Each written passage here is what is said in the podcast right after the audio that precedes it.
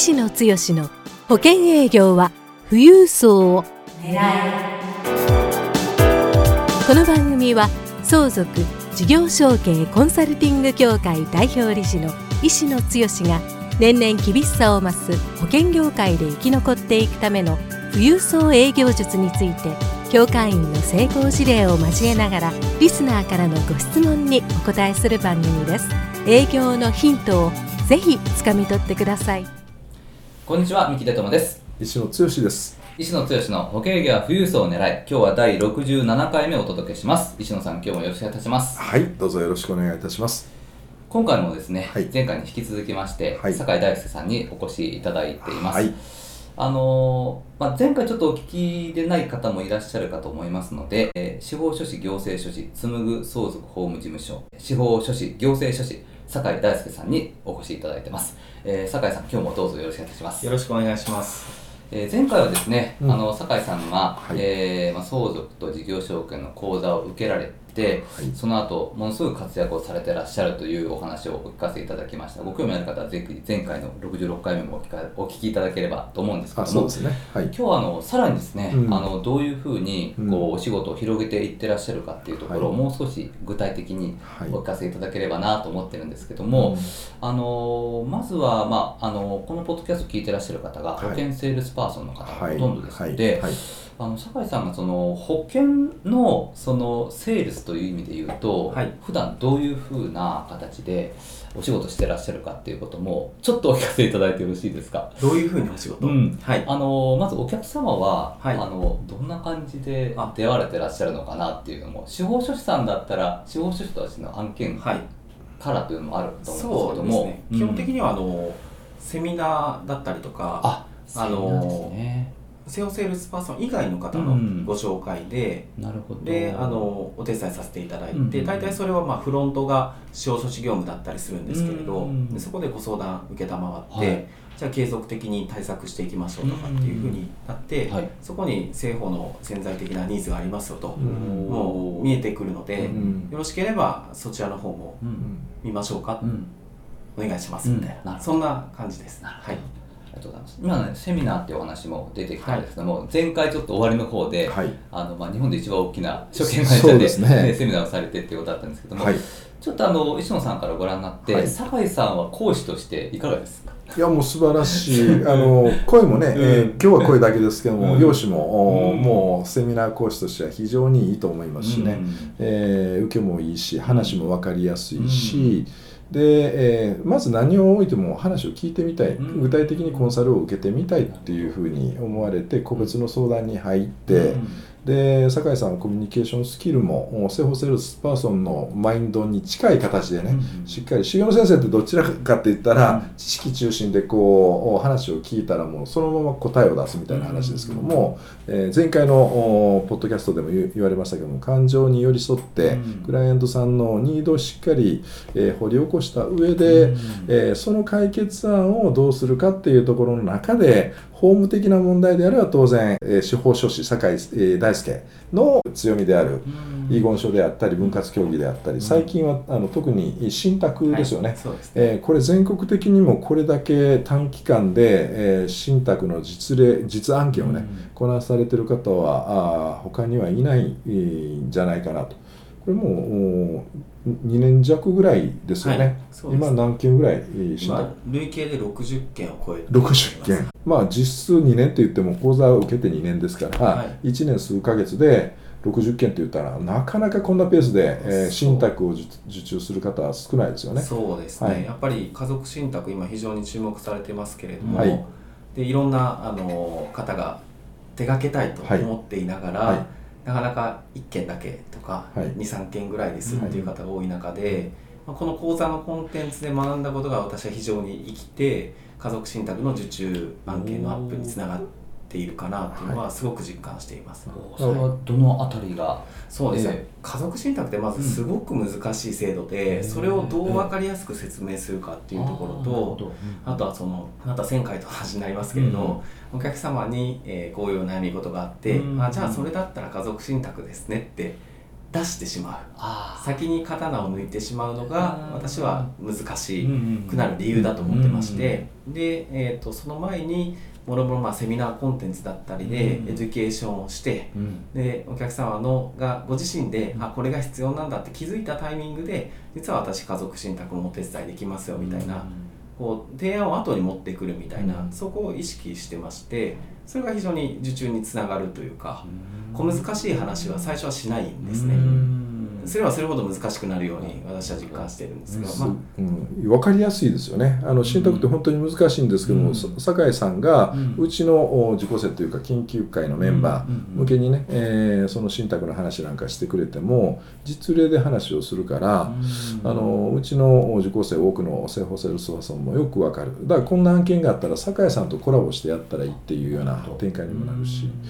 そこはすごいなと思うし何よりも今の話2年弱で60件の信託の案件を受注してるっていうことは、あの相続のおコンサルうんどれだけの件数をこの短期間にこなしてるかっていうのがすごく分かりますよね。えーそれはあセミナー集客からの個別っていうマーケティングの展開も非常にうまくいってるし、でその後そこの信託が受注できるのと同じぐらいやっぱりソリューションでえーお話をするからということですけども政府の契約も売りに行ってるわけでは全然ないんですよね。そうですね、はい。積極的に制度提案をするということは今ほとんどないんですけれど、うん。相続相談に入った後にうん。ニーズがあればという感じです。うん、だからそこで、えーそういうニーズがあるからもうちょっと詳しく聞いてみたいですか？っていうふうに話をして当然相続の対策としてその方に向いたものあの問題解決は生命保険ですよっていうことになればじゃあ酒井先生お願いしますっていうことでそれですんなり受注になる。そうですね、うん。だから信託の受注 M&A とかコンサルフィー以外に普通のセールスパーソン以上の、うん。まあ、生保実績も上げてられる、うんでなおかつうもう酒井先生と一緒にやりたいっていう生保セールスパーソンうちの受講生、え研究会員のメンバーもね、うん。え結構いたりしてえそういうそれ以外の方も含めて今同行してそういう方に対しては今どちらかといったら背中を押してあげて、はい。えー彼らのお制約はい。まあ、後押しする、はい、えーまあ多分代理店だったらあ代理店分担という形で、うん。えー売上をシェアすることもまああいくつはあるんでしょうけどもやらないパターンも結構あるぐらいの余裕があるということですよね、えーそんな実績を取ってられるのは本当に素晴らしいなと思いますね。あのまあ今ずっとこう流れを教えていただいたんですけどもそのきっかけとなるこのセミナーなんですけども、はい。なかなかじゃあ受講してセミナーやるっていうのもはい、あのちょっとハードル高いんじゃないかなっていうイメージがあるんですけども酒井さんはどういうふうにそのセミナーのそのコラボ先といいますか、ジョイント先は開拓してらっしゃるんですか？そうですね、あのこれ私あの多くの方の共通の悩みじゃないかなと思ってるんですが、うん。あの私の中で答えはですね、うん。一つもう実践あるのみですね。うんとにかく、まあ、うんしっかり準備をして、うん。あの実践をすると、うん。で反省をして、うん。またブラッシュアップして、うん。また別のところに提案に行くと、うんで今私があの、まあ、ジョイントしませんかと思っていくと、ほぼ100%、100%はい、決まるんですけれど、はいやりましょうということになるんですが、うん。うんあのそれは何というか、うん。失敗しないようにやってるだけなんですね。はいうん。のコツはまあいろいろあると思うんですけど一ね教えていただけるとすると。一つはまあしっかり資料を持っていくというか、あのほうほじゃあセミナー開催ジョイントでするときうに、はいコラボ先の方がどういう不安があるかとか、うん。なぜじゃあそのコラボセミナーをやらなきゃいけないのかみたいなうん。ところで、まずはあの当然一番はあのクライアント、うん。セミナーに来たクライアントの方の、まあ、クライアントの見込みの方ですよね、うん。その方の幸せが一番なんですけど、うん。次に自分の売り上げじゃなくて、うん。次にジョイント先のコラボの売り上げというか、コラボの方が喜ぶこと、うんでそどの後に初めて自分のこうビジネスのこうまみというか、うん。あのキャッシュポイントが来てもいいんだと、うん。とにかくまあそういうマインドでそれも資料に落とし込んでそれをまあ見ていただくと、はい。あそれであればやりたいと、うん。はい、あとは相続マーケットの大きさをやっぱりこうしっかり認識していただくということですよね、うん。はい。そんな感じです。なるほはい。ど、ありがとうございます。コラボ先さんのね、うんうん。えーニードに沿ったプレゼン資料がもうかなり、うん。これも、サクセスパターンというか、あ出来上がってるコンテンツがね、えーこれは東海地区の勉強会ってあのおう。うちの教会で地域別にええ勉強会やって、はい。そこでもあ発表してくれて、うん。うちの受講生である、まあ、研究会のメンバーである、うん。セホセールスパーソンがその通りやったら、うん。えーすんなり決まったっていう、うん。そういう報告も受けてますんでね、うん。いかにやっぱり実践的な成果につながりやすいコンテンツかっていうのもね、えー分かってもらえると思いますけども、はいはい。あのーまあ今いろいろとその相続の案件あの司法書士さんという立場だけではなくて、こうセミナーをされて保険のところまでね、うん。あの契約まで行ってらっしゃるってこともあのお聞かせいただいたんですけども、まあ、それであの第9期のうん。相続資産ナビゲーター養成講座では、そのセミナーコンテンツをうん。もともとこう石野さんが作ってらっしゃったものはい。を、酒井さんがこう監修されてそうですね、えー民法改正の部分を中心にはい。作られたっていうことなんですけども、それを今度第10期でははい。またさらに進化させていくってことをねね。はい。お聞きしたんです。けどちょっとそのあたりを、はい。であの石野さんにお話しいただきながら、は第10期講座がどんな感じになるかっていうところを、お聞かせいただけますか？はい、あのー第0期から始まった、あー相続産コンサルタント養成講座。今はナビゲーター養成講座ですけどもここの時のセミナーコンテンツっていうのは2015年のお相続税法改正をベースにしたものが、ん。ベースになっはい。た鉄板コンテンツだったんですけども、はい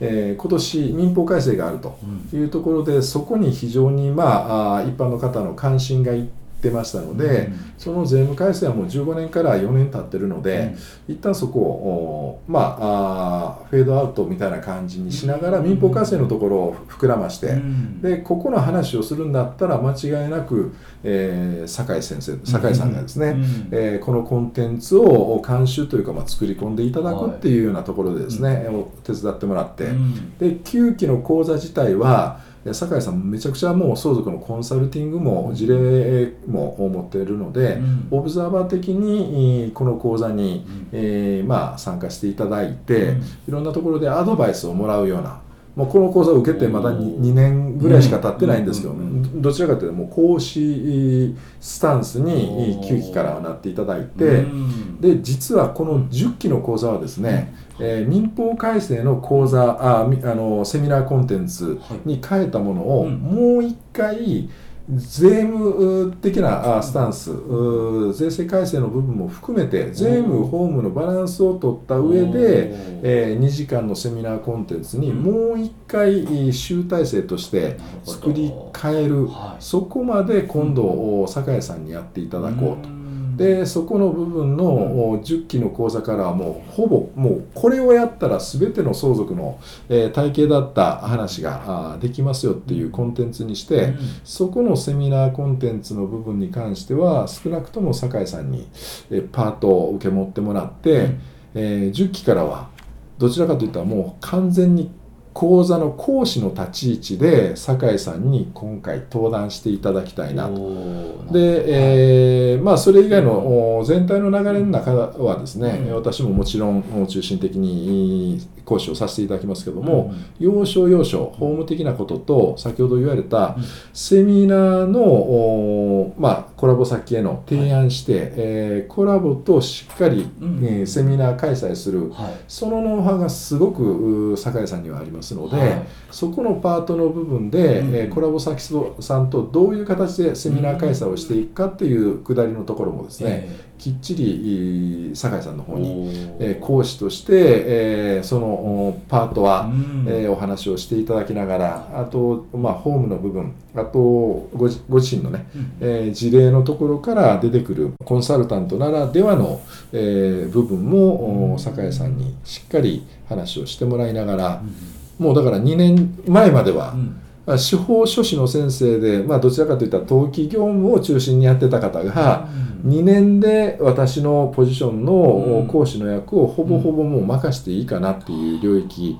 で実績も素晴らしいのでそういう形で10期をこれからあ展開していきたいとうん。いう流れになっていってますんでね、うん。えーよかったらあーマーケティングも含めてで、えー、政府のプロでない人が政府のプロ以上に実績を上げてられる方ですから、あー生命保険の売り方も、えー非常に分かりやすい形でね、うん。えーどんな売り方をしてるかということも伝えていただけると思いますんでね、でそういう意味も含めて、ぜひこの10期は、えー皆さん、えー受講していただくといいかなと。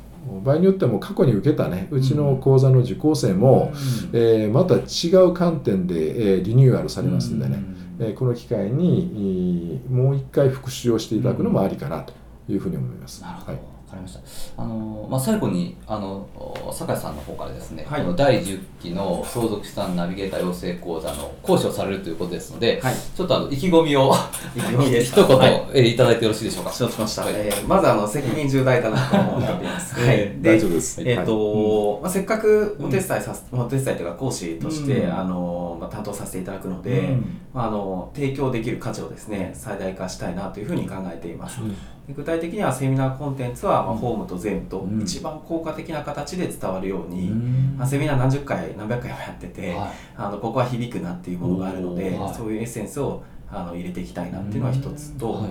もう一つはあの多くの方が、うん。あの学んだはいいけれど、うん。具体的に動けていないっていう方がいるんじゃないかな、もしかしたらというのは、うん。あの実感していて、はい。そういった方たちが、あのコラボ先をどう開拓できるのかと、うんじゃあその開拓するためのツールは何がいるんだと、そういったところにフォーカスをしてあの私があの、まあ、私の経験の中からですね、これは効果的ですよというものをご提供していけるような、でそんな、えー心づもりでおります。そのコンテンツまで全部披露してくれるっていうふうにえ言ってくれてるんですよね。はいすごい楽しみですよね。すごいですね。はいわかりました。ありがとうございます。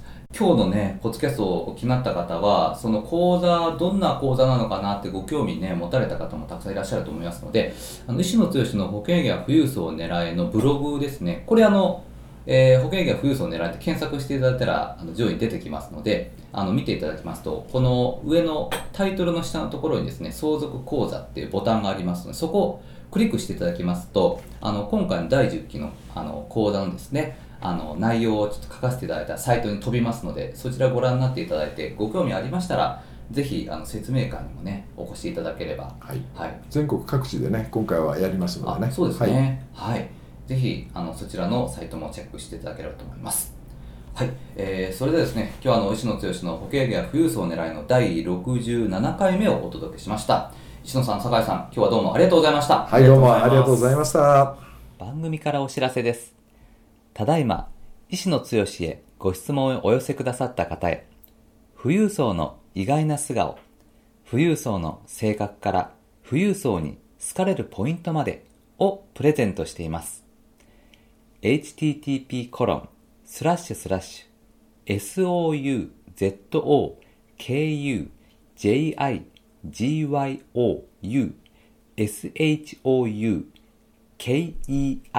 shoukei-c kei-c.com スラッシュ pc スラッシュ http コロンスラッシュスラッシュ相続事業承継 -c.com スラッシュ pc スラッシュで受け付けています。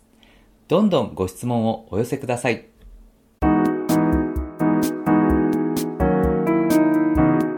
今回の番組はいかがでしたか？番組では医師の強しへの質問をお待ちしております。保険営業は富裕層を狙えで検索していただきこの番組のホームページからご質問をお寄せください。